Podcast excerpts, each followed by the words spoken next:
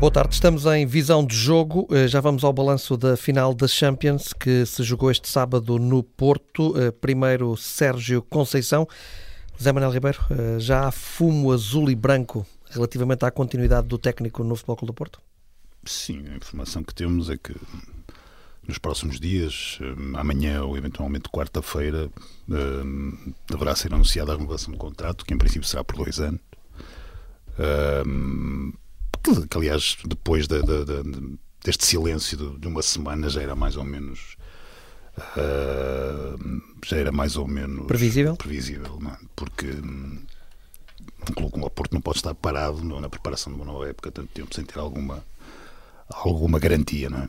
E portanto era, era o que se previa e penso que vai ser que o desfecho será será para muito breve, amanhã depois. E a que é que se deve esta demora eu imagino que, ao, ao habitual, que é Sérgio Conceição é um treinador que uh, precisa de ter as suas próprias garantias, precisa de, de ter, ter a equipa que, que, que pretende. Eu penso que, que, que o impasse deveu a algumas exigências de, em torno, sobretudo, da qualidade da equipa, como parece.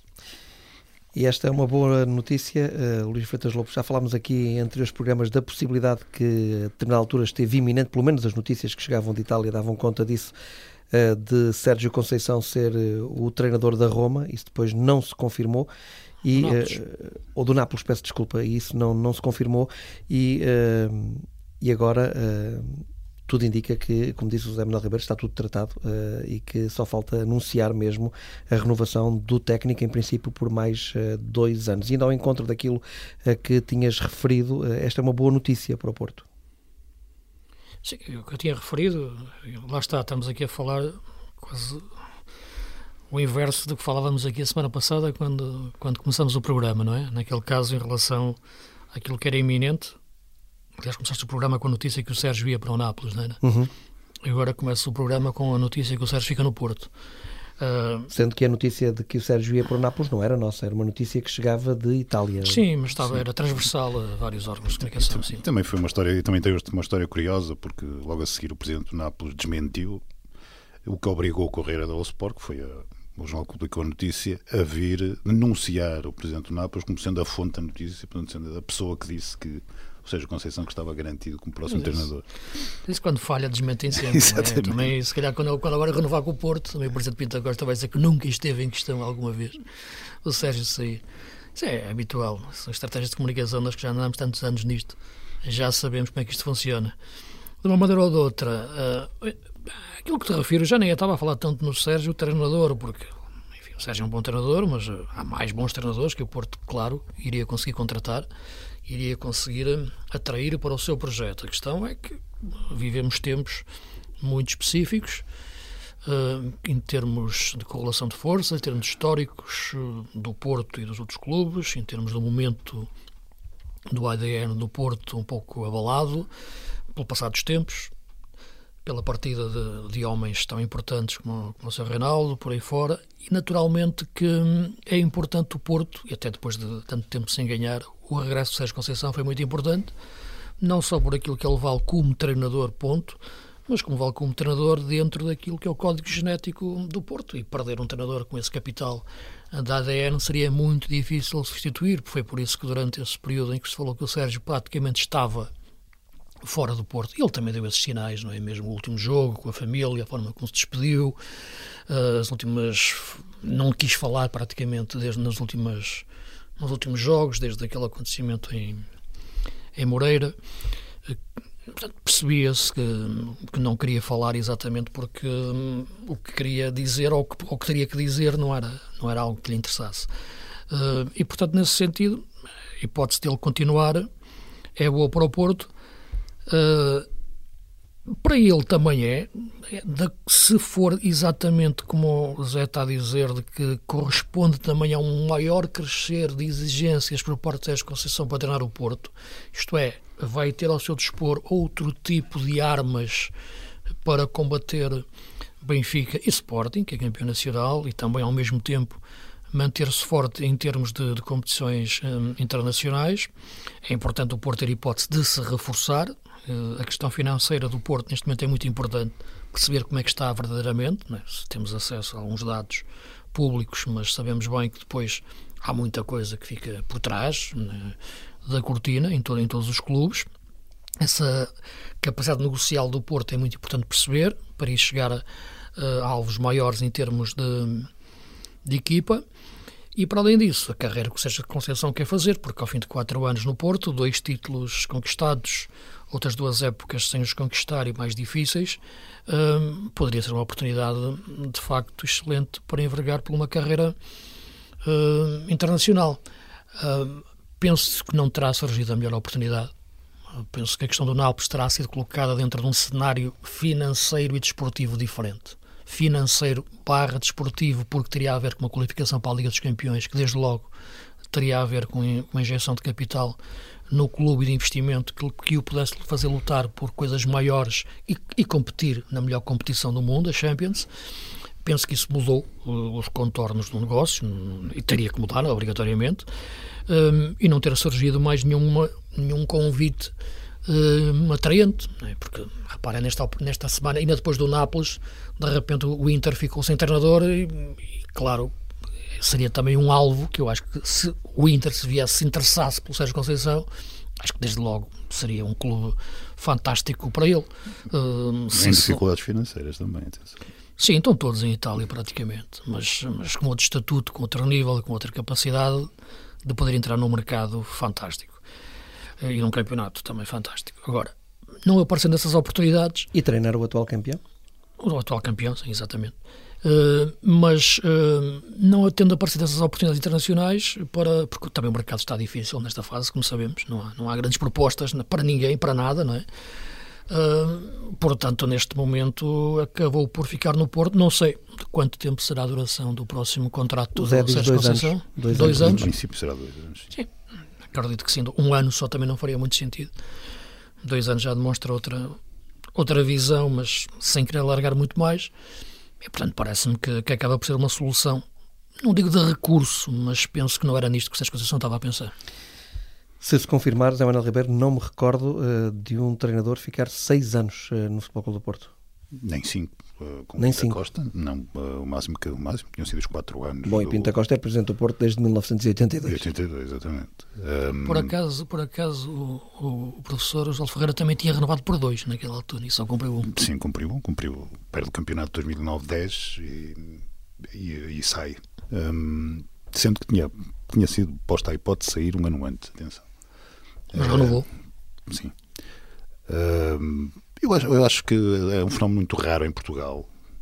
Vimos isso em clubes mais pequenos, não, não, não é costume acontecer. Vimos com Jorge Jesus no Benfica na primeira passagem. Jesus, é verdade, mas não é, não é muito frequente. Um, mas é desejável, eu acho. Acho que, sobretudo quando há problemas de, de grandes mudanças de estrutura, dessas coisas todas, alguma estabilidade do ponto de vista do treinador ajuda muito a, a construir. Um, e o Sérgio Conceição tem esse perfil para além de que é um treinador que passou por, por, por grandes clubes, por grandes uh, estruturas e isso também, também ajuda. Agora, o essencial é a equipa. O essencial é a equipa com que os jogadores. O que decide os, os campeonatos são os jogadores, não são. Não é o resto. E, um, e acho, acho que o Porto tem ali problemas para resolver, problemas na equipa, um, tem que melhorar a, a, a, defesa, tem que melhorar várias coisas, se calhar tem que gerar mais desequilíbrio, se calhar também tem que procurar soluções nessa, nessa área, uh, sem os, ou pelo menos uma, sem constrangimentos anunciados como até aqui, não há grande desculpa para que não seja dado ou seja Conceição algum algum lastro não é, de, de... um plantel com mais qualidade, é isso? Sim, porque apesar de tudo, quer dizer, o, o, o, Porto não tem falhado flagrantemente nas, nas contratações, uh, tem acertado um, uma percentagem razoável do, dos, dos, dos, jogadores que contrata, mas, mas, mas penso que nesta última época foi pisado um risco em relação à inexperiência de alguns jogadores que tiveram que jogar desde o início, sem. Como Zaidu, por exemplo? Como Zaidu, sem, sem nenhum.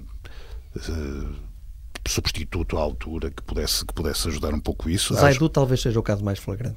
Mas mesmo outros que resultaram, que são jogadores até do é, Mas mesmo os jogadores mais credenciados, eu lembro-me, e também posso falar contra mim, porque na altura falei que uma das melhores contratações do Campeonato Nacional teria sido o Felipe Anderson e praticamente não jogou. Por razões várias, não é? Dele e do treinador. E... Mas aí foi um grande flop. Foi, agora o valor dele, por aquilo que eu vi, não o coloco em questão. Agora o que aconteceu, e só, quem, só ele e o treinador podem falar. E talvez o maior flop esta época em Portugal, não se tem falado muito disso, mas um jogador mas, que chega com o cartaz de Felipe Anderson e tem o nível que, que de, ele, utilização. de utilização que ele, que ele teve, quer dizer, é, não, não há outra maneira de olhar para isto que não seja dizer que foi um enorme flop. Atenção que eh, quando ele, quando ele esteve mesmo para não vir, aliás, vocês, vocês lembram-se neste programa. O jogador que vinha era PP, não é? Sim, mas depois disso, eh, no dia, no, dia, no, dia, no dia do fecho de mercado, eles têm para não vir. Mesmo ali um volte face. Acabamos por dar a notícia aqui no, na, na, neste programa na uhum. véspera, não sei se, não sei se sim, sim, sim, sim, Depois começou a ser desmentida para ser, para ser finalmente confirmada, Confirmado. mesmo, mesmo, mesmo em cima do mercado. Portanto, havia muitas dúvidas sobre ele. Eu acho que a principal dúvida tinha a ver um, com o treinador e com a forma como, como, eh, como a equipa do, do, as equipas de Conceição jogam. E se o Filipe Anders tinha esse perfil uh, em termos de nervo, de, de, de capacidade de trabalho que, que, que, o Sérgio Conceição exige. Não é esse tipo de jogador, é um jogador eh, se calhar mais, mais fino, mais, mais criativo do que propriamente um, um, um grande atleta, um, um jogador de rompedor, não é exatamente esse tipo de de, de, eu acho que foi um erro. Acho que aquele, aquele tipo de empréstimo. Também o é Porto, um quando o contratou, já sabia as características do jogador. Sim, mas, mas, calhar, mas pode ter contratado, é o que eu acho, pode ter contratado por não ter, não ter encontrado uma opção até aquela altura e ser, e ser a, a única que se arranja. Sim, foi um empréstimo, não é? Sim, mas, mas de qualquer forma, eu acho que aquela solução dos empréstimos é, é muito má. Acho que, por exemplo, neste momento, uh, o, continuo a dizer isso, aliás, nós falamos sobre isso quando, quando, quando falamos do Lucas Veríssimo, que, que eu defendi que, que, que não era um jogador que não fizesse sentido no Porto. Fazia sentido no Porto e faz sentido que o Porto esteja no mercado por um, por um, por um grande central. Fazia, fazia sentido no ano passado, nem que fosse por um jogador mais novo. Um, Até porque o Sarra também é outro, não digo um flop, como mas foi um disseste, erro também. mas é um erro. Acabou, acabou por ser. Porque acabaste é? por não ganhar nada com aquilo. Até dos três empréstimos, é, o, dos jogadores que vieram, o Marco Gruitch, o Malang Sarri e o Felipe Anderson, o único Sim. que acabou por ser uma boa opção foi o Marco Gruitch. Chegas ao final da época a dizer isso. Sim. É? Porque claro. o Gruitch acaba de facto de fazer um final da época, quando, tem, quando teve que ser utilizado, Sim. que correspondeu. Mas durante a época pouco jogou. E o Sarro jogou muitas vezes. E as vezes que jogou, teve longe de, de estar ao nível de, de, um central do Porto. E esta parte final do Marco Gruitch eh, acaba por ser boa. Sim, acaba. Não ganhou nada, mas... Mas, mas o Sarro, atenção, há, há uma coisa que nós devemos, também temos que ser justos é verdade que ele teve jogos muito um, Demais. de extremos, não é? Mas na Europa, por exemplo, mais. mas na Europa, por exemplo, teve sempre bem. Quando jogou na Europa, ah. acabou por, por cumprir sempre aquela função. Mas concluindo, Zé, eh, tu, eh, na visão global que estamos a falar do futuro plantel do Futebol do Porto, o plantel para a próxima temporada, tu pensas que neste momento a administração da SAD do Futebol do Porto estará em condições de dar um plantel de mais qualidade eh, a Sérgio Conceição que satisfaça mais o treinador? Não, não é, às vezes até nem, nem tem só a ver com contratação, às vezes também tem a ver com manter jogadores. Um, eu acho que claramente estas renovações recentes, por muito dinheiro, do Otávio e do Sérgio Oliveira, um, foram feitas na perspectiva de transferências, na perspectiva de ganhar dinheiro com transferência, com uma transferência. Um, não sei até que ponto é que o Sérgio Conceição não exigirá que pelo menos um deles permaneça. Um, o que, o que leva, leva o campo para a folha salarial, que é muito complicado. Aliás, é muito complicado este ano em dois clubes, é muito complicada no Porto, que tem que, que, tem que fazer um corte, e, e, e mais ainda no Benfica, que, que, fez disparar a folha salarial este ano. E não, não nós... tem assegurado a presença na Liga dos Campeões mais uma vez? Exatamente, mas, mas sobretudo temos a, estamos a falar das regras de fair play, do que é que é preciso cumprir não é? dos riscos que, que, que, que isso comporta. Um, aliás, há uma coisa que as pessoas não têm noção. Um, normalmente fixamos muito no preço das transferências e no que custou um jogador. Um administrador financeiro, eu lembro destas conversas com, com o Angelino Ferreira no, no, no Futebol Clube Porto, um administrador financeiro não está especialmente preocupado com o preço da transferência, está muito, está, está muito preocupado com o salário e com a massa salarial, que é, que é aquele custo fixo que não vais conseguir desviar. Porque depois tu diluir o preço da transferência, consegues vender entre um ou outro, tu consegues ter sempre uma, uma, um saldo positivo, ou quase sempre um saldo positivo nestas coisas. O salário é mais complicado. E nós aqui estamos a falar de salários e o. E, e pronto, isso pode, pode, trazer dificuldades, mas acho que o Porto precisa de 4, 5 bons jogadores neste momento. Dois jogadores que têm sido falados uh, para o Porto, uh, Felipe Soares, uh, já aqui falámos dele algumas vezes, o jogador médio do Moreirense, e Abdu Conte, o lateral esquerdo também do Moreirense. Dois jogadores do Moreirense que têm sido associados ao Porto. Dariam jeito ao Porto? Seriam bons jogadores, bons reforços para o Porto, Luís? Essa questão é, são as questões que se colocam. Eu percebo que tu colocas essa, as coisas dessa forma. O valor dos jogadores eu não coloco em questão. Agora perceber para que modelo de jogo é que vão ser indicados, para como é que és que eles joguem, quem é que vai jogar ao seu lado, o coletivo, tudo isso, não é? Porque eles não entram no vazio, não é? Os jogadores entram numa, numa, numa ideia de jogo. Sabes que eu acho que o Filipe Soares é um médio de uma qualidade enorme, uh, quer a relacionar um momento defensivo, quer a forma como ataca, e portanto não, não tenho dúvidas. Uh, portanto, isso também. O outro lateral. do Conte. Enfim, é mais do mesmo que o Porto tem. Né? Não, não, não consigo ver ali, por, independentemente do treinador ser o Sérgio Conceição ou, ou outro qualquer Uh, penso que é mais um clone do Nanu e do Zaidu. Curiosamente aqui, uh, Zé Manuel Ribeiro, tem, um jogador da escola, tem, foi formado no Era isso que eu ia dizer. Tem escola, tem um Curiosamente aqui um, um, jogador da formação do Benfica, o Felipe Soares, e um jogador da formação do Sporting, o Abdul Conte. Sim, mas isso são, são, são sinais de qualidade, a verdade é essa, não é? São boas escolas, são, são, são, são jogadores a aproveitar. Um, aliás, nós muitas vezes esquecemos que mesmo as equipas B de Braga, Vitória de Guimarães, muitos dos sucessos que têm que se têm conseguido nos últimos anos foram à custa desse tipo de aproveitamento. Lembro do Ricardo Pereira, que foi um jogador resgatado pelo Vitória de Guimarães ao, um, Sporting. Ao, ao, Sporting. Onde era extremo. Exatamente. Uh, Lembro-me, este Filipe Soares foi, foi, uma, foi uma questão parecida, portanto, foi, não sei se foi mesmo dispensado pelo Benfica, mas uma, mas uma, mas uma questão parecida, depois aproveitado. Um, isso faz tudo isso. É, é uma garantia, das poucas garantias que pode haver, é uma garantia de qualidade dos jogadores e dos reforços, é evidente.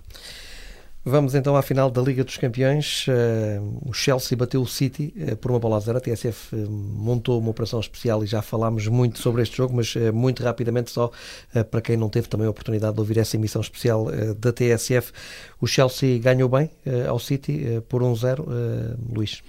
Penso que sim, ganhou bem, dentro da sua estratégia de jogo, dentro da sua forma de jogar e de montar a equipa.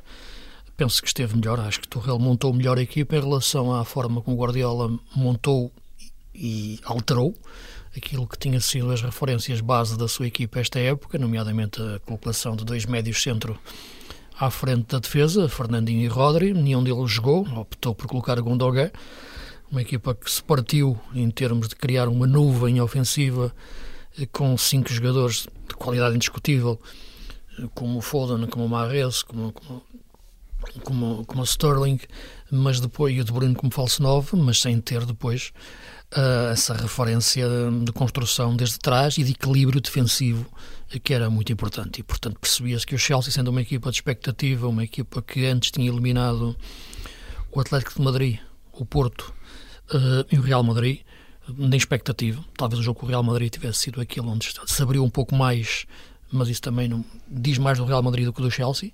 O Chelsea voltou a repetir a fórmula frente ao, ao City Uh, e Guardiola montou mal a equipa, na minha opinião, do ponto de vista estratégico.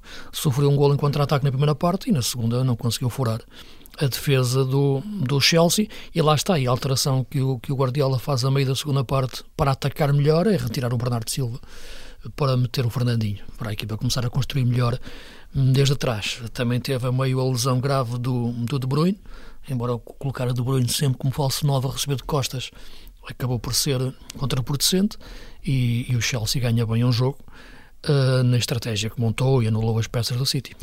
Perderam os três portugueses uh, do City, João Cancelo, que não saiu do banco de suplentes, uh, Ruben Dias e Bernardo Silva. Foi também a derrota do futebol mais bonito Zé Manuel Ribeiro, de futebol mais espetacular? Bem, não, futebol espetacular. Eu lembro-me de lembro-me da melhor fase do, do Barcelona do Guardiola, em que ele chegava a ultrapassar os 70% para o futebol e basicamente nós só víamos uma equipa jogar. Um, é o futebol que nós queremos, é isso. Portanto, é, eu aprecio muito o Guardiola, mas pelas razões contrárias, porque ele costuma ser apreciado. Eu aprecio porque ele consegue montar equipas muito bem uh, mecanizadas, consegue pôr jogadores, uh, dar uma rotação aos jogadores altíssima, consegue consegue atacar muito alto, por equipa, colocar a equipa muito alto no, no, no campo e, e, conseguir que os jogadores reajam bem à perda permanentemente o, o, jogo, o jogo inteiro, aquilo é trabalho, basicamente. Nós estamos a falar de, de, arte, estamos a falar de trabalho, que depois liberta os jogadores mais que, que ele gosta de facto, os, os jogadores mais técnicos para, para, para fazerem outro tipo de coisas. Mas se fosse um treinador, imaginemos, se fosse um treinador como o José Mourinho, a pegar no Bernardo Silva e a fazer dele praticamente, às vezes, quase um segundo meio defensivo, hum, provavelmente não, não, não chamaríamos futebol bonito, chamaríamos outra coisa. Portanto, isso é. Não acho nada que o, que o, que o, que o Guardiola seja uma espécie de libertador de talentos. Não, não. Ele tem, tem uma preferência pelo talento e tem uma mecânica uh, que exige muito trabalho e muito sacrifício aos jogadores. Esta é a verdade. Isto é o Barcelona. O Barcelona dele. Não, não é? isto é o Barcelona e agora é o Sim, City. E agora o City, agora as ideias do City. Hum, portanto, achas que essa questão do bonito e do feio, até porque ele jogou com um treinador que tem exatamente as ideias dele, não jogou com, com as ideias deles, mas teve o mérito de, em poucos, em três meses, conseguir criar Achas uma são, solução. São treinadores parecidos? Não são parecidos, mas, mas têm.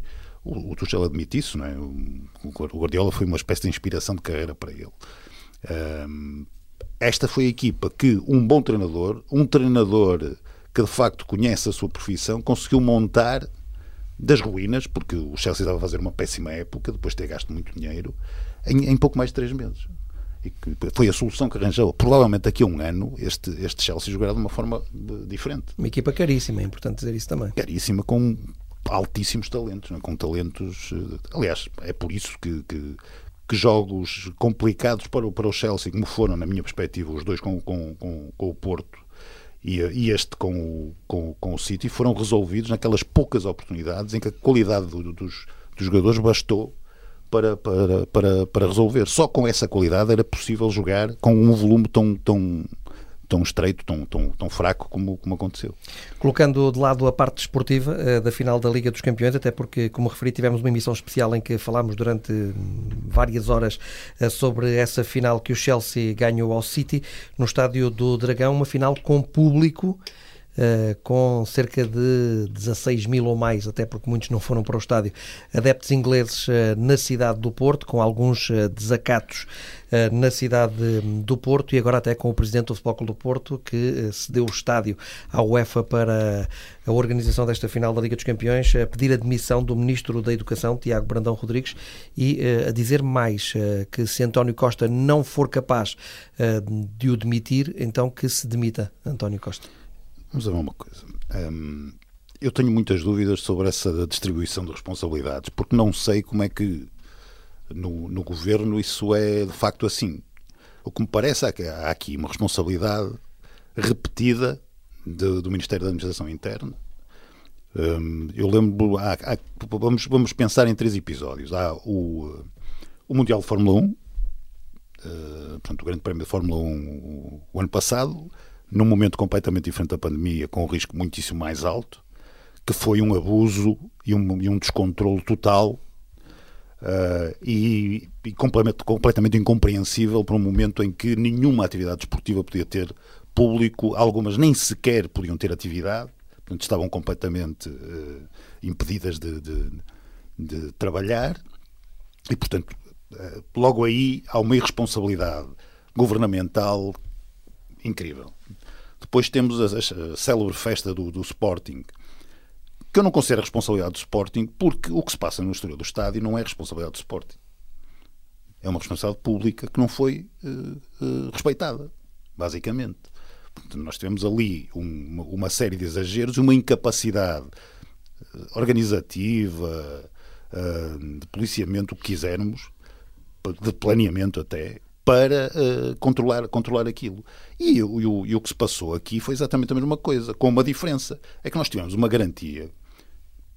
Quando, quando, quando a final foi atribuída ao Porto, ao, ao Estádio de Dragão, nós, perante a polémica evidente que se, que se colocava, porque no, tivemos uma época inteira sem público nos estádios, não é? Uhum. Portanto, era evidente que ia haver uma polémica, porque no, depois de uma época dessas, aceitar que haja uma final no Porto com adeptos Uh, Quando não... tivemos o campeonato todo sem adeptos eh, Exatamente. nos estádios, a final da taça de Portugal sem adeptos. Não é fácil encaixar. Não é? Como é que se explica agora que é possível ser possível eh, os adeptos de repente estarem em fan zones eh, no estádio? Sobretudo quando não foi dado aos clubes a mínima possibilidade de provarem que conseguiam eles uh, criar ambientes seguros para ter, para, para, para ter público. Não é? Quando o que aconteceu foi exatamente o contrário. Enquanto que os clubes nunca tiveram essa possibilidade, sempre que o governo eh, teve que fazer esse trabalho, teve que, que garantir segurança na, nas ruas, teve que garantir segurança nos adeptos, falhou. E a UEFA também, porque a forma como os, os adeptos são distribuídos no próprio estádio é um falhanço organizativo. Aí da UEFA, não do governo. Um clube português não, nunca poderia ter feito aquilo. E não faria. Eu tenho a certeza absoluta que se tivessem dito a determinada altura o, vamos, vamos ter 15% da lotação dos estádios. Uhum. Tenho a certeza absoluta que, os, que, que até pelo dinheiro envolvido, pelo risco envolvido, teriam, teriam outro tipo seriam muito mais respeitosos. Muito mais. Muito mais. Portanto, o que está aqui, o que está aqui a acontecer é uma espécie de achincalhamento do desporto que não se entende, que não tem explicação, que não tem explicação possível a não ser do ponto de vista pessoal, de, de, de uma birra, de uma coisa. Agora, politicamente não se entende. Sim, Léo Pinta Costa diz que disse ao Ministro da Educação no final das Champions que uh, estavam a ser os coveiros do desporto português, estavam a dar um exemplo incrível de cretinice. Diz, diz Pinto da Costa que disse isso uh, Tiago Brandão. Como é que se pode ser tão rigoroso desse ponto de vista nas, nas, nas conferências de imprensa e depois no, na prática, nas esplanadas, no, no, no nos estádios, no, nas zonas exteriores dos estádios, não, não conseguir ter um mínimo de, de, de controle sobre as coisas? Não se percebe. Realmente é difícil, Luís, eh, de encaixar uma coisa destas. Sim, aquilo que se viu é, é inconcebível e, e completamente irresponsável. Mas deixa-me ir à origem. Quem é que traz a final da UEFA da Champions para Portugal? É a Federação. É a Federação. Sim. Portanto, aqui começa o problema. E quem é que convence uh, o governo de que é uma boa ideia permitir que a final da Champions seja em Portugal e com público? É a Federação mas e a, o Governo. Sim, mas a Federação não, não, não, não faz policiamento, não eu garante sei, segurança nas sei, ruas. Não, o Governo depois é que tem que decidir se tem capacidade para isso ou não. Decidiu que sim e não tem. Exatamente. Essa é que é a questão. Exatamente. O que eu quero dizer... Até se falou, chegou-se a falar que os adeptos vinham em bolha, não é? Não, foi garantido que vinham em bolha. Sim, mas sabia-se que era impossível virem em bolha. E depois uh, isso não aconteceu. Era impossível. o Presidente da República, Marcelo Rebelo de Sousa, fala sobre isso. Fala e bem. Mas devia ter falado antes. Por uma razão muito simples. Tudo isto são muitos interesses. Tudo isto é muito dinheiro envolvido. Tudo isto tem a ver muito como é que o Seferino foi eleito. Tudo isto tem a ver com os subterrâneos do, do futebol. Uh, desde logo é completamente irresponsável a Federação querer organizar a final das Champions em Portugal no tempo em que estamos. Desde logo é super irresponsável uh, fazê-lo e o Governo autorizá-lo com público nas bancadas e com o volume de, de, de, ingleses que viriam para Portugal. Seja em bolha, seja com a bolha arrebentada, seja de que maneira for, sabia-se que ia ser assim e nós estivemos aqui no Porto e vimos como era. A partir daí tinha tudo para correr mal. Uh, chegares aqui e depois colocares alguma responsabilidade na organização, no Ministério da Administração Interna, era incontrolável completamente. Portanto, o problema foi a ideia de trazer uh, a final para Portugal. Eu sei que a economia precisa ser revitalizada. Eu sei que foi muito bom para todos os empresários da restauração e, e desejo-lhes, como é evidente, o melhor, porque têm sofrido de uma forma tremenda. Uh, e todos nós queremos voltar aos estádios. Mas tudo isto é incongruente, tudo isto é completamente irresponsável uh, e desrespeitoso para todos nós, porque até na mesma, no mesmo fim de semana disputaram-se jogos no Campeonato de Portugal de subidas sem poder entrar ninguém, jogos de. Playoff?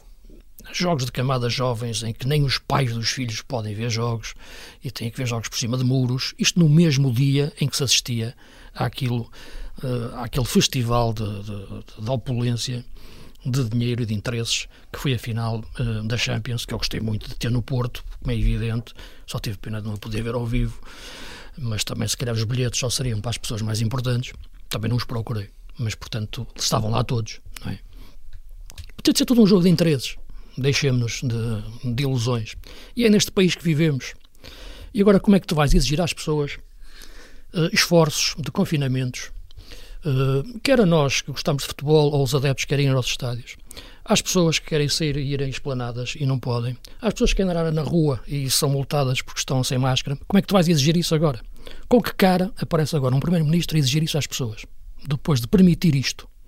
Com que cara o Presidente da Federação ou a Federação vai agora dizer que não pode existir público num campeonato de Portugal, num Torriense uh, Pavidem ou, ou Torriense Braga B e permite aquele festival de irresponsabilidade que foi a final uh, da Champions? E não concordo contigo. Não concorda em quê? Isto é um facto? Não, mas não é Com isso. que cara é que não, pede não, isso? Não, não é isso. Que eu acho, acho que de, de todos os pontos de vista a, a, é a jogada da Federação é boa. Porque é assim. Porque no, no, Nos interesses? no final de uma época, portanto, quando nós já estamos a pensar na seguinte e em ter público na seguinte, desmascarar e pôr o governo nesta posição foi bom. Provavelmente o que aconteceu aqui rouba ao governo qualquer justificação que possa ter para impedir que no início da próxima época haja público. Percebes? Desse Mas, ponto de vista, parece-me uma, depois parece desta uma boa jogada política. Oh, não, eu acho, eu acho que uh, a grande jogada Compreendes? política. Não, não compreendo. Achas que não? Não, não acho que não. Acho rigorosamente que não. Acho que isto é só interesses e dinheiro. Porque se quisesse fazer isso, fazia isso com a final da Taça de Portugal com o Braga Benfica. Não o fez.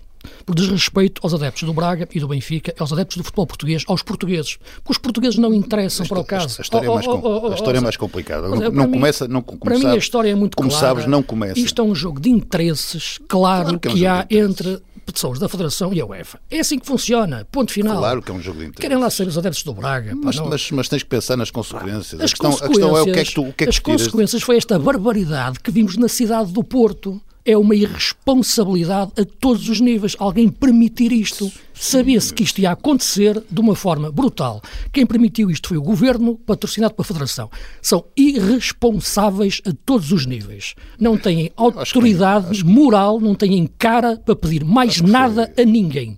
São irresponsáveis. São- totalmente. primeiro, primeiro então, são, são posições diferentes, não é? A posição, Neste caso não a há. posição da Federação e é um e a assunto, posição é um do Governo são assunto que, posições que- que me incomoda, porque acho que isto é de uma barbaridade total, é de uma irresponsabilidade. Se querem ganhar dinheiro, que ganhem dinheiro, mas que não gozem com as pessoas. pá. O que aconteceu aqui neste fim de semana foi gozar com o povo português que andou a sacrificar-se durante ano e meio. Nós nem um jogo de juvenis podemos ver, as queimadas jovens estão paradas há mais de um ano. E de repente inventam aqui um Chelsea Manchester City com esta barbaridade que aconteceu na as, cidade. As razões, vou- volto a repetir. É as, uma, as razões, é uma vergonha o que as se passa em razões- Portugal. as É uma razões- vergonha. O governo é uma vergonha. A Federação teve uma atitude vergonhosa. Epá, eu não quero falar mais nada sobre isto. Então, então falo eu, já que já se me. Não, é porque eu acho que isto é tão evidente. Parece que não deixa. É tão evidente.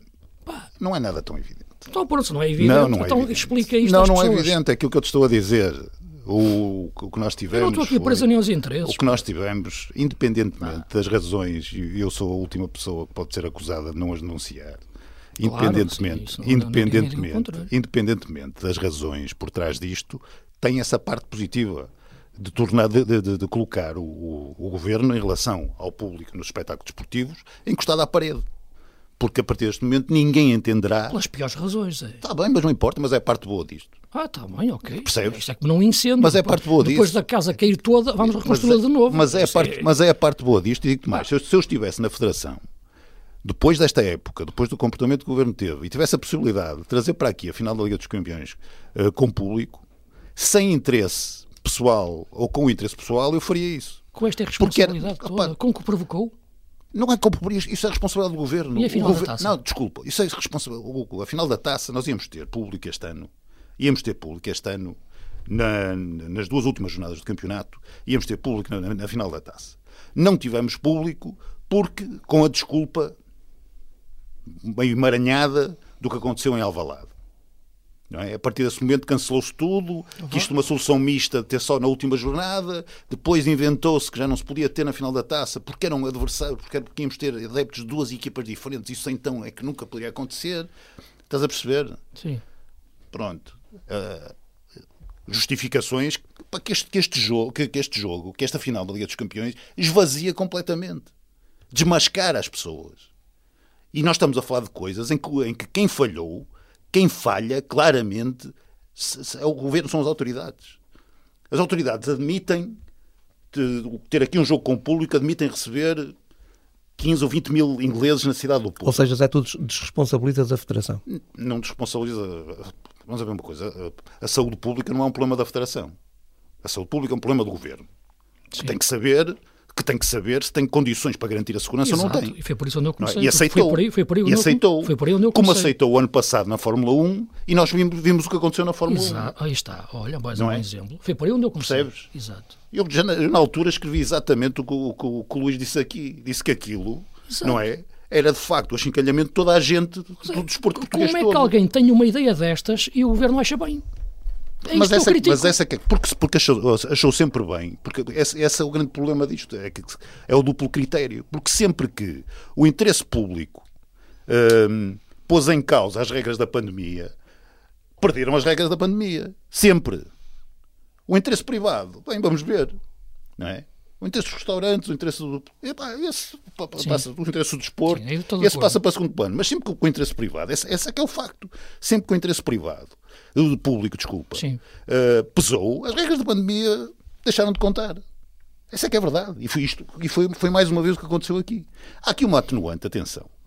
Eu fico muito mais descansado a partir do momento em que um, eh, as idades de risco já estão vacinadas ou, ou, ou, já estão. Bom, apesar de tudo, há essa diferença. Não é que me sossega um pouco mais. O problema é que isto aconteceu noutros momentos em que não havia vacinas nenhuma. Percebes? Sim, é verdade. Compreendes? Sim.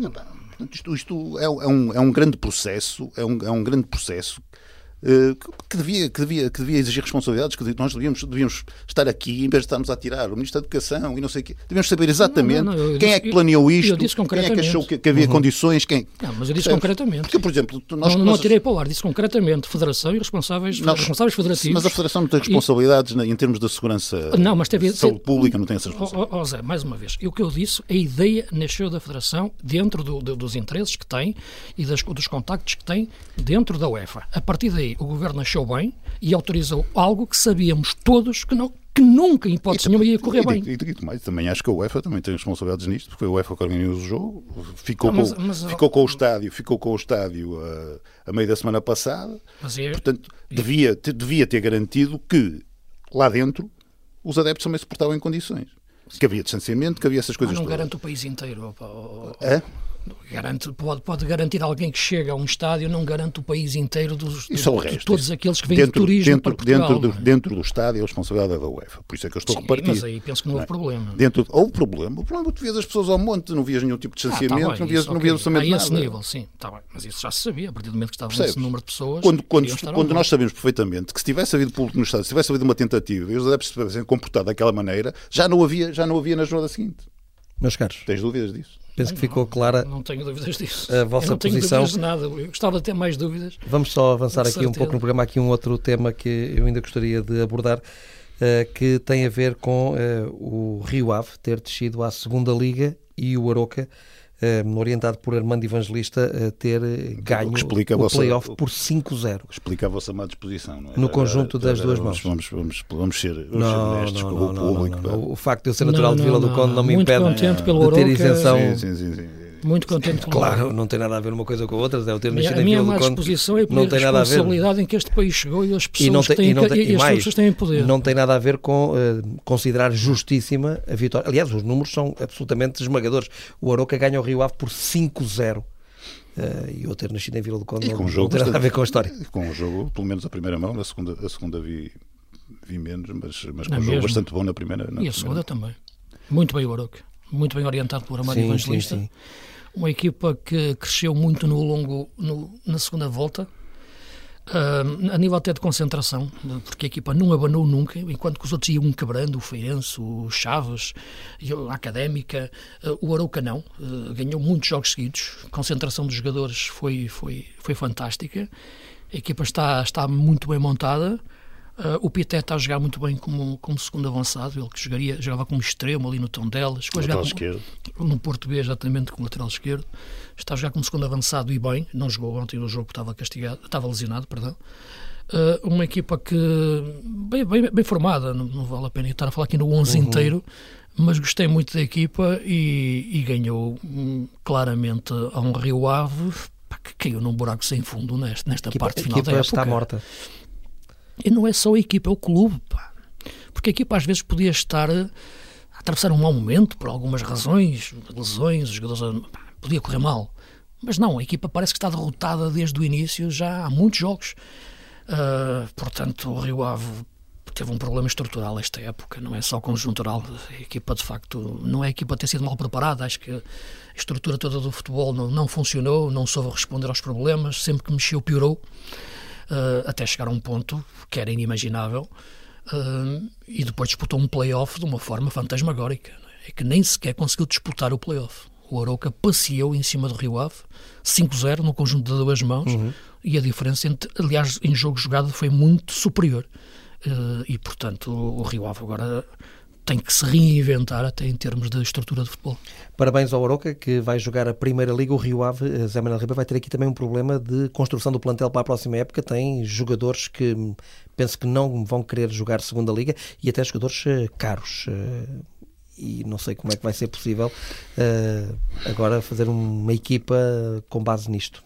Eu não sei, eu acho que o, o principal problema organizativo de uma liga é este. É, uh, como é que se garante sem, sem, sem fazer batota, digamos, sem desvirtuar as regras desportivas, como é que se constrói uh, uma, uma equipa europeia, por exemplo. Um, que é um grande problema da, da, Liga Portuguesa neste momento, é só, é só, ter, ter quatro equipas com dimensão europeia e não, e não conseguir há anos ter a quinta. O Rio Ave foi o que esteve mais perto, portanto, acho que esta, que esta descida acaba por ser trágica hum, nesse sentido, se considerarmos que, que, que, o Rio Ave ainda tinha hipótese de agarrar essa, esse lugar que andou a namorar estes anos todos. Vai perder a receita televisiva? Vai perder a receita televisiva e, portanto, é preocupante que se perca um pouco esse histórico, esse trabalho que, apesar de tudo, foi feito. O Rio Ave, que a meio da, do play-off, Zé Manuel Ribeiro trocou de treinador, o que também não é uma coisa muito vulgar uh, acontecer. Mas se calhar percebo melhor num, num, num, momento dramático como este como, do que a, a meio de uma época, às vezes. Percebes? Ou seja, mas faria mais sentido trocar de treinador antes de começar o playoff. Sim, mas, mas, mas uh, uh, correu tão mal aquela primeira mão que tu precisavas ali de, um, de, um, de uma chicotada, de facto, de um mudar, estás a perceber? Porque até consigo perceber melhor esta, neste, neste caso. Devem existir ali problemas uh, no grupo. Isso é sempre difícil dizer cá fora o problema que é em relações entre os jogadores. Sim, não sei. E, não sei. E não quando, quando estava Miguel Cardoso com, com, o treinador, com o Miguel Cardoso, uh, não sei se o ambiente era assim tão saudável, não sei. Não, o que tu podes dizer e podes levar-te a pensar nisso é que o valor da equipa não era para se estar a ter exibições tão, tão fracas durante tanto tempo. Uhum. Mesmo sem o tal ponta de lança que o Rio Ave não tem. Sim, é verdade. Não, também foi um erro, mais um erro de cálculo na constituição do plantel. Como já te dizia, eu acho que o problema. Uh, não é que nasça no, no, não é logo o dia de origem, mas a partir de um determinado momento, o desequilíbrio do, do plantel. Eu falei aqui várias vezes, nós falamos nisso ao longo do programa, ao longo da época. Né? O caso de Lucas Piazzo, enfim, eu não sei como é que foi gerido e como é que aconteceu. Ele de repente deixa de jogar, percebe-se que tem o convite do Braga, sabe-se, não é? Ainda por cima o Carvalhal tinha, tinha treinado o Braga, tinha treinado o Rio Ave, perdão, e andava a treinar o Braga. O jogador deixa de jogar, entra em conflito com o Rio Ave, o treinador do Rio Ave diz que ele não conta, que tem lá melhor, não joga e depois vai a custo zero para o Braga em, em janeiro. Portanto, isto diz logo como é que o Rio Ave está, não é? Portanto, o Rio Ave não tem estrutura de futebol, não é? Com todo respeito para as pessoas que lá estão e sabes que são, que é, sabes que é muito. Um, Falas isso após a saída de Miguel Ribeiro? Não, o Miguel Ribeiro já não estava o ano passado. Não. Uh, mas tinhas um treinador que era um pouco um treinador superestrutura, como é o Carvalhal, não é? que geria praticamente todo o departamento de futebol, até com a experiência que ele já tinha de fazer muitas coisas parecidas no, no futebol inglês. Esta época já não aconteceu isso, não é? Uh, e para o André Vilas Boas também acabou por lhe cair um problema muito difícil em cima, como diretor desportivo, quando por trás, enfim, tinhas o, o presidente que, não digo que se tenha iludido, mas, uh, mas tinha imaginado que em face do que tinha acontecido nas últimas épocas todas, estamos a falar desde 2008, não é? Que o Rio Ave estava na Primeira Liga uh, iria conseguir, mesmo num cenário de dito de crise, o meio da tabela. Que, que o Rio Ave já teria um estatuto competitivo que não lhe permitisse cair nestas situações. Só que este tipo de equipas, quando caem nestes buracos de competitivos, têm muita dificuldade depois uh, em reagir, mais até do que as equipas pequenas, que não têm esse instinto de, de sobrevivência.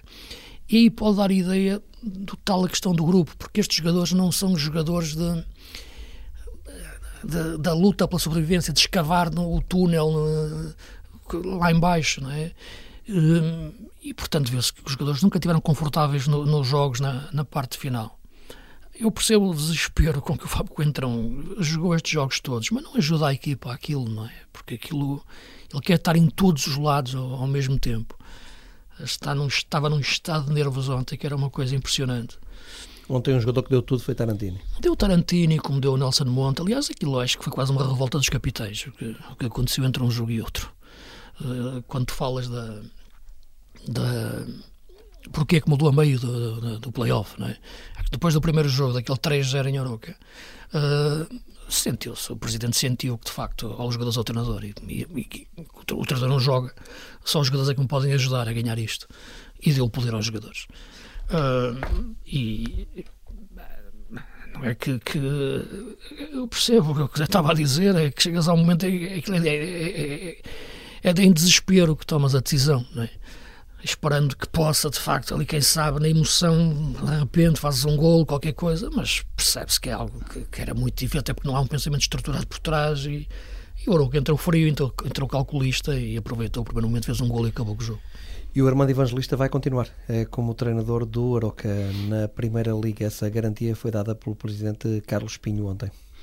É um treinador que já tem uma experiência da Primeira Liga com o Vitória. Mal. Ele era muito parecido. Ele era o com... treinador da equipa B do Vitória Sim, mas e depois assume a equipa principal, a equipa principal foi-lhe dada, foi dada essa oportunidade e a, e, e a, coisa correu mal. Ele foi responsável, aliás, enquanto treinador da equipa B, por vários jogadores daqueles que foram aparecendo no Vitória desde nessa altura e, e desde então. Hum, é um treinador interessante que parecia que parecia parecia interessante, mas que precisou de recuar para para, para recomeçar. O que ele fez no Arouca é um bom trabalho. É, é como diz o como diz o, o Luís, é que aquela regularidade é uma coisa que se deve que se deve valorizar. O facto de ter sido ter, ter estado sempre na luta, ter acabado por por, por ganhar um playoff ou uma, uma equipa de primeira liga, apesar de tudo muito superior em termos de, de plantel e de gastos. Não era superior no, na parte anímica, não era superior de, na, na, depressão, digamos, que foi, que foi esta época. Que, e penso que até acaba por, ser, por ter sido esse problema psicológico a grande fatalidade do Rio Ave no, no, no playoff, porque de facto foi uma época traumatizante em todos os aspectos. Jogadores mais interessantes eh, deste Tarouca, Luís? A equipa tem. Eu gosto muito do lateral direito, o Tales, acho que tem, que tem um nível muito alto. Uh, os, os, centrais são experientes. O Samuel Velasquez já tinha estado cá, no Aroca, na Primeira Liga. O Basso, um central também conhecemos, conhecemos bem. O Velasquez também é um, o, o, lateral esquerdo, estou a dizer bem o nome, o Quaresma, Quaresma, lateral esquerdo é o Quaresma. Uh, é diferente do Tales, mas também é um lateral muito seguro.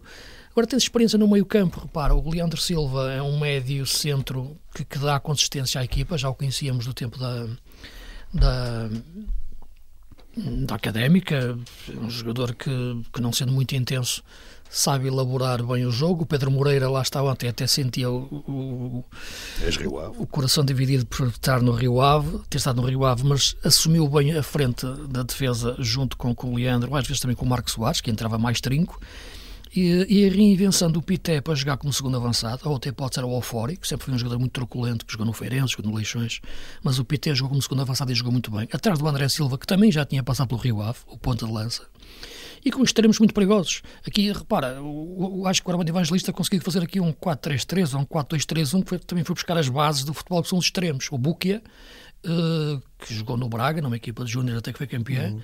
e, o, e o Arsénio, que é, um, que, é um, que é um veterano do nosso futebol, mas que é muito experiente. Uh, e, portanto, com bons extremos, um bom médio centro. O Arsénio fez um grande jogo ontem. Fez um grande jogo ontem, sim. Tem feito bons jogos. Uh, um bom extremo. Bons extremos, perdão, um bom meio de centro os, os, os, uh, ofensivo, que foi o Pité, e, os centrais muito seguros. Uh, o Tales acho que é, que é um destaque da equipa como lateral direito, e o guarda-redes, Vitor Braga, Vitor né? Braga. exatamente, que esteve, que esteve muito bem. acho que conseguiu criar aqui um 11 base muito interessante. Depois lá ia metendo alguns jogadores, o Clodoaldo entrava de vez em quando, o, o, o, o Cavalheiro entrava de vez em quando, uhum. o, o Afori para o meio campo jogou titular ontem porque não podia jogar o PT, o Marcos faz o trinco. Portanto, tinha ali algumas alterações pontuais, mas conseguiu ter uma equipa... Vai ter que mudar muito para a Primeira Liga? Vai ter que reforçar a equipa, mas eu acho que tem aqui uma boa base para começar a, a construir a equipa. Repara, não, não, muitas vezes tu olhas para uma segunda liga e pensas, mas estes jogadores. Numa realidade de primeira liga é, é curto, é isso? Mas, mas, muitos já têm essa experiência de primeira liga e podem perfeitamente crescer se lhe meteres mais três ou quatro jogadores interessantes. Uh, mas deixa-me só dizer também, já, porque é interessante verificar, porque uh, as duas equipas que subiram do Campeonato de Portugal na época passada subiram de divisão este ano à Primeira Liga, o Vizela e o, e o Oroca. E o Oroca. São, são, duas subidas consecutivas. Uhum. O Vizela direto, em segundo lugar. Exato. E o Oroca no play E o Oroca. E, portanto, vieram com esse embalo uh, e com essa competitividade interessante, até por parte do, do, do, de estrutura de futebol das duas equipas, dos dois clubes, e que, que fizeram... Com polémica, o que tem mais graça é que subiram com polémica, é? porque já, já foram apanhadas na pandemia ah, sim, portanto, sim, campeonatos sim. interrompidos.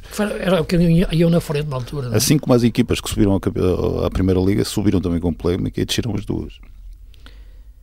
Sim, isso aí é verdade. Mas uh, essa questão é ainda interessante ver porque é que as dinâmicas que se criam de vitória ou, de, ou quase de depressão, não é? Digamos assim, no sentimento quando se começa a perder, leva muitas vezes a que, tu entres numa espiral que, que depois dificilmente consegues contrariar. É? Falamos aqui em passant de Miguel Ribeiro, uh, que foi diretor-geral do Rio Ave, uh, uma espécie de diretor desportivo do Rio Ave e atual presidente da SAD do Famalicão, ele que tem sido apontado para diretor-geral do Benfica. O Benfica continua à procura de um diretor-geral e tem sido apontado o nome de Miguel Ribeiro, embora as últimas notícias deem conta que afinal já não irá para o Benfica. Zé Manuel Ribeiro, o que é que sabes sobre isso? Sei que, sei que aparentemente as coisas estiveram perto de, de ter esse desfecho, portanto, dele, dele, dele, dele exercer essa função no Benfica, o que seria uma novidade no Benfica. Aliás, Benfica e Porto, ao contrário de Sporting, que já fez essa aventura de tentar ir buscar gente de fora para, para as estruturas e tal. Uh, o Carlos Freitas é o exemplo óbvio, mas uh, no, no, caso do Benfica e no Porto, uh, essas figuras aparecem de dentro da estrutura, é? normalmente até de, de, de, de, outras modalidades. Até outras modalidades, Tiago, sim, sim, sim. Exatamente. Portanto, um, seriam, seriam seria inédito, mas parece-me que é um caminho fatal para, para, para, para os clubes portugueses, acho que têm, para os grandes clubes, acho que têm perdido, têm sido desperdiçados ehm, talentos nessa área Há uma razão para que esse desperdício aconteça, mas não é uma razão de profissionalismo, ou seja, não é uma razão.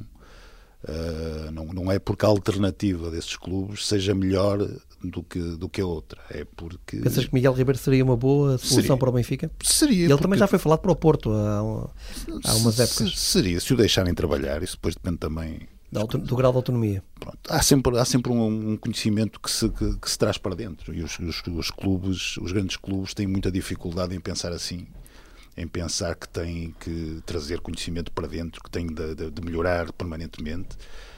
Um, é incrível o número de, de bons profissionais uh, que conseguiram vencer lá fora. O Luís Campos é de longe o mais o melhor exemplo, um, mas que nunca foram sequer experimentados por clubes portugueses um, uh, experimentar, podiam não funcionar, podiam de facto, o problema da estrutura podia impor-se, podiam, podiam ser grandes fracassos, mas eh, faria sentido que os clubes procurassem os melhores profissionais, é? sendo que Portugal tem, tem, tem muito bons nessas áreas.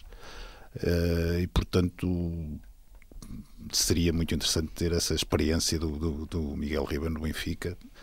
Uh, mas se calhar não vai acontecer, se calhar voltamos ao mesmo e vamos ter ali mais alguém saído, saído do, das entranhas da estrutura ou, de, ou de, dali de um, de um bairro próximo para, para, para exercer essa função sem nenhuma mais-valia, na minha perspectiva. Luís, eh, seria bom para o Benfica contratar eh, o atual presidente da SAD eh, do Famalicão para diretor-geral? O Benfica é que saberá o que é que precisa exatamente para a sua estrutura de futebol. A competência do Miguel Ribeiro, isso é inegável, não tenho dúvidas que ele faria um bom trabalho. Agora, tudo depende do que é que o Benfica quer. Não, é? não tenho dificuldade em responder a isso, até porque este problema nasce agora porquê? Porque por causa da saída do Tiago Pinto. Sim, desde, desde essa altura que se fala é, que o Benfica o... procura alguém para um lugar que era do Tiago Pinto. Nunca, nunca, nunca, foi um lugar muito ocupado. Foi a questão de perceber exatamente quais são as funções. Antes de Tiago Pinto, quem é que fazia? Ora, José Boto. Não, Boto era do scouting. Não, não, scouting. Não, era diretor de scouting. Lembro-me do, do, do, Carraça, não é? Durante António Carraça, sim. Não, eu penso que a estrutura de futebol do Benfica é o Rui Costa e o Presidente. Depois, a partir daí, terás alguém o que tu queres para fazer, é para esta, fazer pontos. Esta, esta, pessoa não terá eh, poder uhum. de decisão? Não sei, oh, João, eu estou a falar de uma coisa que eu não quero falar de coisas que depois não, não tenho suporte para, para, para as referir, porque não, consigo, não, não, não conheço exatamente a estrutura de futebol do Benfica e a ponte que é feita por, por, por uma figura que ocupe esse lugar. Uma coisa digo, a competência, a qualidade e o conhecimento que o Miguel, que o Miguel Ribeiro adquiriu ao longo do, dos últimos anos, nos clubes por onde passou. Ele começou no Varzim, depois Marítimo, Rio Ave. Sim, eu conheço também. Eu conheço bem das bases de Braga. Não é? Uh, Braga? Braga cidade, não é? Uh, em relação ao pai e tudo. Não, portanto, tem, a competência dele é, é inegável e só fazer o a fazer um trajeto, de facto, para, para ir uh, solidificando a sua posição e o seu conhecimento dentro do futebol e, e, e, os contactos que tem, que é muito importante, porque isto também se fala de. tem muito a ver com contactos. E saber se relacionar entre eles. E o Miguel, nesse momento, neste momento, é dos dirigentes do futebol em Portugal que está melhor colocado para assumir uma pasta dessas. Seríamos tanto contradição para o Benfica, não sei se é verdade ou não que é ele que não quer ir, não é? Li isso, essas declarações hoje. Se é, eu acho que. Eu... Mas, mas tem piada que eu falei ainda, ainda outro dia com, com outro diretor desportivo que dizia que os clubes grandes também não interessam muito porque normalmente é responsabilidade sem uh, atribuições, ou seja, a responsabilidade é toda tua, o, a capacidade de decisão não. Se correr mal, a culpa é tua. Exatamente. E, portanto. Mas não és tu não é, Isso acontece em muito lado. Não é, não é uma função isso que interessa não é só, muito. Isso não é só, isso não é só aí. Enfim, mas isso já nos leva para outros lados.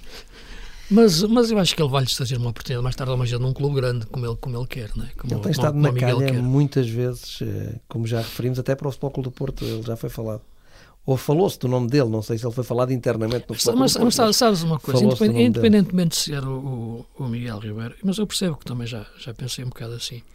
Uh, a atração de um clube grande, de facto, às vezes parece irresistível e seria impossível tu dizeres que não a um clube como o Benfica, ou como o Sporting, ou como o Porto.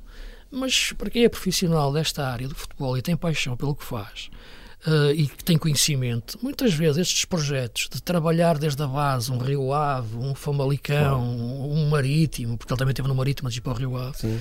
pode ser mais interessante, uh, sendo bem pago e tendo um bom investidor, claro, que te permita colocar em prática as suas ideias e tu vês algo, algo a aparecer uh, que tu criaste quase desde a base. Uh, do que às vezes chegares a um clube grande que é uma máquina que te vai triturar completamente e as tuas competências, às vezes, ou as tuas ideias, ou a tua personalidade uhum. fica ali muitas vezes amassada no meio de tantos, tantos interesses. Por isso, sinceramente, eu percebo a atração pelos clubes grandes, mas talvez às vezes seja melhor. Mas eu acho que quem está mal são, mas quem está mal são os clubes grandes. E quem, ah, sem dúvida, e que tem, sim, quem sim, tem que mudar, que tem, que, tem que parar este ciclo são os clubes grandes. É, estou de acordo contigo. Porque é assim, tu, tu vês um Manchester City, por exemplo, que se encheu de competências de todo, de tudo quanto é lado, não é? E, e ganhou com isso. À custa de dinheiro, não é? Mas ganhou com isso. Um, E tu, se queres combater clubes daquela dimensão, tens que ser mais competente ainda do que eles, não é? Não te podes deixar, não te podes deixar matar por interesses, não é? pessoais. Sim uh, pá, tens que ganhar mais competência do que eles, basicamente é isso. Zé, há pouco quando falávamos de nomes uh, que ocuparam esse lugar, falámos ali do, do António Carraça, eu penso que Lourenço Coelho também. Sim, sim, exatamente. Faltava nesse nome. Eu quando e disse bem. Zé Boto, uh, sim, quem, quem, queria dizer era Lourenço Coelho. Sim, mas são, mas, Zé Boto mas, não, que Zé Boto foi do mas scouting. Fico, fico, fico, sempre com a impressão de que eram funções muito mais administrativas, ou meramente administrativas, do que propriamente de, de, de, com algum grau de decisão na, na, na questão do futebol. futebol. E sendo que o Miguel Ribeiro só faz sentido com algum grau de decisão na questão do futebol, na minha perspectiva. Sim, o Benfica que também quererá eh, fazer alguns negócios eh, neste mercado, até porque, como já aqui referimos, não tem assegurada a presença na Liga dos eh, Campeões, vai ter que jogar pré-eliminatória, play-off, de acesso ao quadro principal da Champions. Isso já, isso já aconteceu ano passado, não é? Pois, mas jogadores como Samari, Starapte, eh, há ali alguns que até foram utilizados, Tarapto, estou a falar do Samari, Sim, um suplente, não, mas Tarapto, um titular. Eu não sei se o Benfica não quererá fazer não, aqui alguns negócios. Eu, eu, Ou calhar, tentará fazer. Se calhar sim. Quer, mas lá está. Mas o que eu queria dizer com isto é porque pode-se traçar um paralelo entre esta época e a anterior, porque a situação desportiva é a mesma. É a mesma. Não ganhaste o campeonato, vai começar uma época, quer reinventar novamente a equipa. Com uma diferença treinador não vai chegar em cima da hora, vai, é um treinador que já vem, já vem de trás, não é? o mesmo treinador. O Benfica teve um treinador a chegar ali, aquele, aquele processo de contratação, de ir buscar o Jorge Jesus ao Brasil. Uh... Mas sabia-se que o Jorge Jesus há muito tempo que viria, era, é era o grande agora, objetivo. Agora já cá está e eu acho que isso, apesar de tudo, é diferente, não? Sim, é diferente, é, mas não acho que seja o substancialmente diferente em relação ao pensamento da política desportiva. Se época passada, na mesma situação, gastaste fortunas, uhum. agora estás na mesma situação e dizes que tens que vender fortunas. Portanto, eu não disse vender fortunas, eu disse fazer alguns não, negócios. Mas, não, não, não, é, mas parece-me que não, não, acho que o Benfica terá mas, é, mas, mas digo eu, por onde, mas digo eu. E apesar de tudo, o Benfica, o ano passado, vendeu uma fortuna, que foi o Ruben Dias. Sim, é verdade, verdade. Sim, e tem feito ao longo das épocas negócios aí o presidente não, não, não contratou hesita, só. Não. O Benfica gastou mais de 100 milhões de euros, eh, claro. mas também vendeu por 70 milhões. Esta época já não conseguirá fazer isso, né? até, até porque não há valores desse nível. A nível dos jogadores. Mas há ali nesse... jogadores como o Vlaco Dimos. Eh, mas, o Benfica não quererá, penso eu, continuar com esse guarda-redes. Mas, mas, ninguém vai dar 20 milhões claro, para um guarda-redes. Claro, são negócios de, de valores diferentes. Não é? Sim, porque já ouvi falar valor... nesse valor relacionado com o Lacodimos. Mas penso que é difícil. Mas não, em relação ao Benfica a pedir. Sim, mas acho, acho difícil que alguém dê esse... Não é, Zé? Não foi? Sim, mas... Alguém, o mercado vai dar 20 milhões para um guarda-redes, muito, ainda por cima agora. Ah, e possibilidade também de transferir Carlos Sim. Vinícius, que esteve emprestado ao Tottenham. Mas, mas assim, alguns, alguns Vinícius até um caso, quer fazer. O Carlos Vinícius até é um caso interessante, porque um, o Seferovic vai ao europeu, não é? vai Sim. chegar eh, tarde. Sim, pode fazer gols aí. O Darwin... está outro jogador que eu não sei se o Benfica não quererá também uh, negociar, o avançado pode, suíço. Pode potenciar depois do euro, não é? Mas sobretudo porque não tem muito mais quem, quem, quem vender, que esteja na prateleira de cima neste momento, não há assim muito mais, é o Seferovic.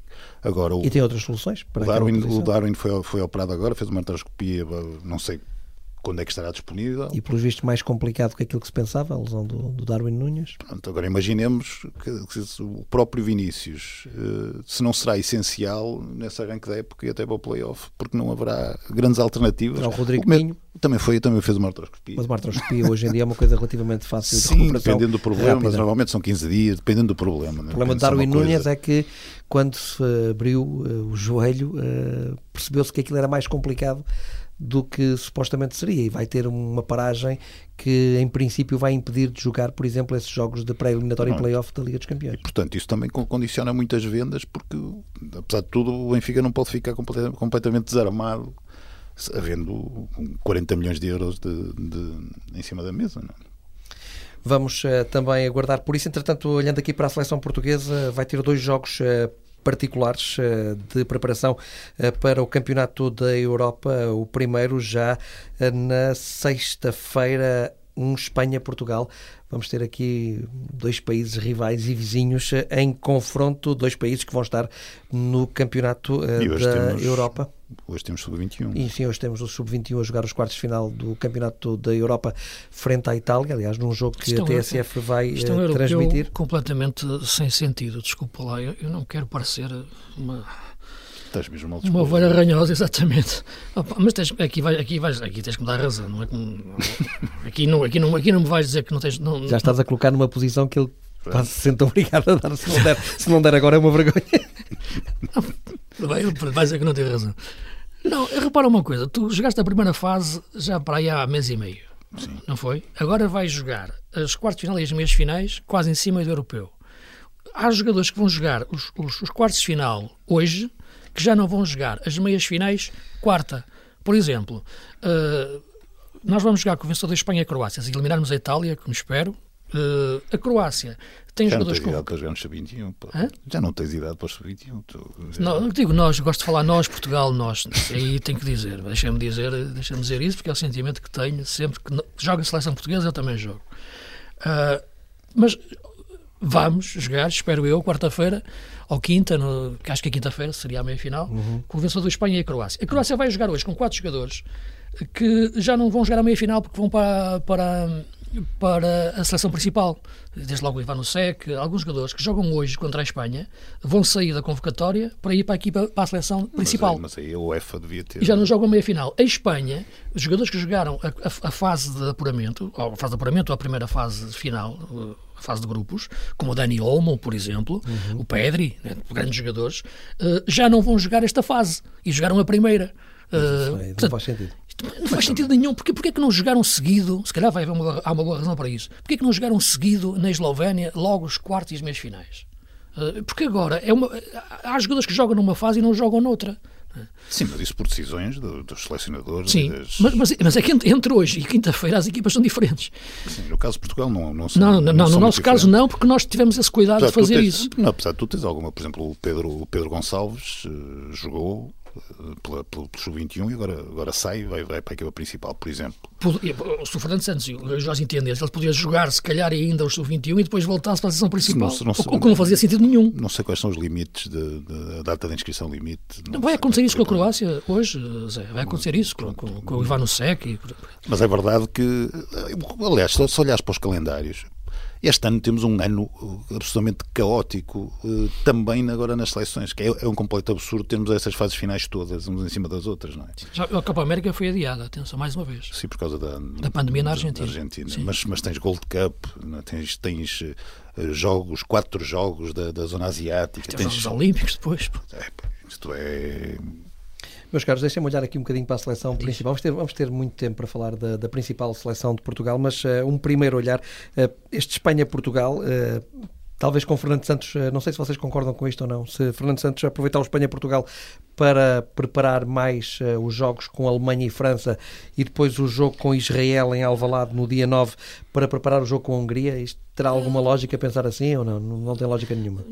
Não tem lógica. Eu percebo Tem ou não tu- tem? Não? Não. acho que não tem, não tem. Eu percebo o que é que tu queres fazer, porque é relacionar o valor das equipas. É mais ou menos sim. Mas não. Uh, lugar comum. O jogo mais importante é o próximo, não é? Portanto, é com a Hungria. Não é? Mais próximo, o próximo, Oficial. o primeiro oficial. Uh, não, eu penso que os dois jogos irão servir exatamente para ele hum, preparar. Já agora deixa dizer que Portugal Afinar. começa o Campeonato da Europa no dia 15, em Budapeste, frente à Hungria, como tu dizias. com a Hungria. Para ele afinar mecânicas de, de jogo que, que ele quer produzir no primeiro jogo. Eu acho que, que é o mais importante. Uh, porque ganhar esse jogo à Hungria, teremos tempo para falar sobre isso. Não digo que seja decisivo, mas uh, é quase, não é? Não estou a ver sermos apurados sem ganhar a Hungria. Enfim, até poderemos, não sei, o futebol é tão bonito, podemos perder com a Hungria ganhar a Alema- a Alemanha e a França, mas, mas uh, este jogo com a Hungria será é aquele jogo que nós não podemos perder, não é? Uh, e devemos ganhar. E eu acho que esse jogo é importante prepará-lo da melhor forma e acho que estes jogos com a Espanha e com, com, a, com Israel, não é? Uh, serão melhores para mecanizar a equipa para entrar em, força no primeiro jogo do campeonato europeu e ganharmos. Qual será o meio campo de Portugal, eh, Zé Manuel Ribeiro? Ui. É assim. eh, O primeiro jogo, mas para, para quê? Para contra a Espanha ou estás a falar? Não, para começar o europeu.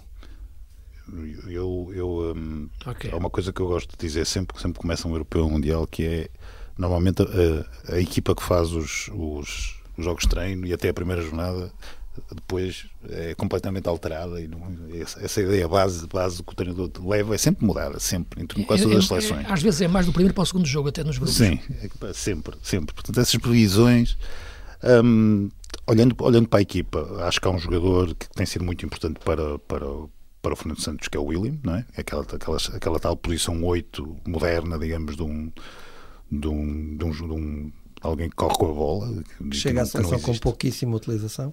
Sim, pode ser bom, às vezes é bom. Um, depois há muitos médios ali para fazer coisas muito diferentes. É? Danilo e William para começar uh, o meio campo. Eventualmente, depois. depois Danilo, ter... William e depois Bruno Fernandes à frente deles? Talvez o Bernardo Silva. Bernardo? Talvez. A questão, Estou a pensar. A questão, eu, eu, acho Estás que... a pensar num 4-3-3. A questão sim, é que o Bernardo sim. tem espaço até mais à frente desta vez. O aberto, não tens. Sim. Não tens. Se tivesse o Pedro Neto, por exemplo. Eu numa frente de ataque de Portugal, não sei se vocês uh, têm a mesma ideia, com o Ronaldo, Cristiano Ronaldo no meio, o Diogo Jota, o Bernardo, caído numa aula, e o Bernardo. Uh, e depois quem metes no meio? João Félix? E no meio, uh, Bruno Fernandes. Danilo, e William Carvalho e Bruno Fernandes. E, Bernardo, Diogo Jota e Cristiano Ronaldo. Em vez de um segundo avançado, metes um terceiro médio. É? Eu acho que tendo Danilo e William, suportas o, terceiro, o segundo avançado. E aí quem é que retirarias? Bruno Fernandes e colocarias Bernardo como, segundo, é costume, como segundo, avançado? Mas não é costume. E, lançar, não, não é e lançarias quem na equipa? Félix? Eu estou a pensar no primeiro jogo com a Hungria. Félix como segundo avançado? Sim, estou a pensar, sim, eventualmente sim, sim, sim, acho que seria a melhor opção. Pelo menos penso eu assim. Hum. Uh, estou a pensar no primeiro jogo sim. Com, com a Hungria. É assim que eu pensei. E acho que estes jogos com a Espanha e com, com, com Israel podem dar para para meter essa equipa. Não é? Eu acho que isto pode ser completamente diferente. Vamos acabar por Pode, ter claro. ali, sei lá, uma explosão de João Félix, eh, que de repente altera, altera um pouco as coisas. Há um jogador que eu acho que pode fazer muito na seleção, porque, não, porque até agora não existiu aquele jogador especificamente assim, que é o Sérgio Oliveira. Um, acho que o Nuno Mendes, apesar de tudo, pode, pode fazer diferença em relação. sabes que é um jogador que eu acho em que. O Fernando... Rafael Guerreiro? Sim. Sabes que eu acho que é um jogador que o Fernando Santos vai dar muita importância. Não sei até quando, até onde dentro da equipa, que é o Renato Sanches. Mas esse, lá está, não, não será o mesmo, a mesma questão William, a mesma posição, o mesmo pensamento? Não, porque ele pode, jogar numa ala. como ele jogou muito, o Renato o jogador ele, mais diferente de todos. Como os, ele jogou, os, os, jogadores que ele tem na posição jogou, no meio campo de Portugal. Como ele jogou tantas vezes esta época, aberto sobre a direita, não é como o ala, no, no Lille em 4-4-2, mas jogava ali entre o meio e a direita, ele pode perfeitamente uh, colocá-lo lá. Uh, e suportar também o tal segundo avançado que pode ser o Bernardo, por dentro, nas costas do ponta de lança há várias opções. Eh, vamos ver se estes jogos, eh, primeiro com a Espanha Sim, e depois com dúvida. Israel, uh, acabam por uh, Não, temos muitas soluções. nos ajudar também a perceber melhor uh, quais serão as primeiras opções de Fernando Santos no Campeonato da Europa. Dizias o que é que temos opções a mais? Não, não, é, não, não, temos opção a mais. Eu acho que esta convocatória de 26 leva muitas vezes jogadores que, que já são um pouco peças soltas, não é? Porque olha, o Pedro Gonçalves, jogador deste nível, não entra nesta equação, não é? Eu, eu, tu, tu, colocaste o Bruno Fernandes, eu deixei cair o Bruno Fernandes. Como é que deixas cair tão facilmente um jogador do Bruno Fernandes? E o André Silva, que marcou tantos gols na Alemanha, então não joga ali como segundo avançado. Portanto, tens aqui muitas soluções interessantes. É? Acho que o André Silva vai ser a principal vítima do Ronaldo neste, neste europeu. Ou vai começar começar por ser a principal vítima. Basicamente é o Ronaldo que o tira, que o tira o Ronaldo jogará de certeza. Quem, quais que eu tiro é o Jota, pá. Porque hoje em dia. Porque a hipótese não, porque eu acho que Não, porque eu acho que o, o André Silva faz sentido se for o ponta de lança, um homem de referência. Não, e se jogares em 4-4-2? Sim, mas aí, aí o Jota seria sempre. Com o Jota já não. Aí a questão seria sempre para mim Ronaldo, Ronaldo ou André Silva mais Jota. O Jota seria sempre garantido, na minha, percebes? Mas os três não. Os três, não? O Jota neste é momento é, o, Eu acho que é, o Jota que é um tira. titularíssimo é, da, da, seleção. É. Não, mas sim. Eu acho que é, nesta altura. Sim, para mim também. Sim, sim, mas imagina-lo ali a arrancar desde a esquerda, depois aparece no meio e, e faz o que quer, não é? O André Silva é jogador de cola central, nesta, uhum, altura, nesta altura da carreira. Sim, mas eu acho que quem o bloqueia é o, é o, é o Cristiano. É o, é o Cristiano, porque o Cristiano. Sim, a posição é.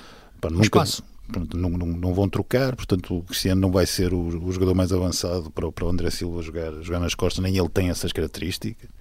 Um, e se jogar como segundo avançado é um problema tático para a equipe, o, o, o Cristiano, acho eu. Portanto, a única não, hipótese. O Cristiano cada vez mais terá que ser ponta de lança, ponto final. É? Sim, Sim eu, penso que é, eu acho que é aí que o Fernando Santos vai colocar. Não, mas ele gosta de ir esconder na esquerda, não é? Depois pá, fugir à marcação.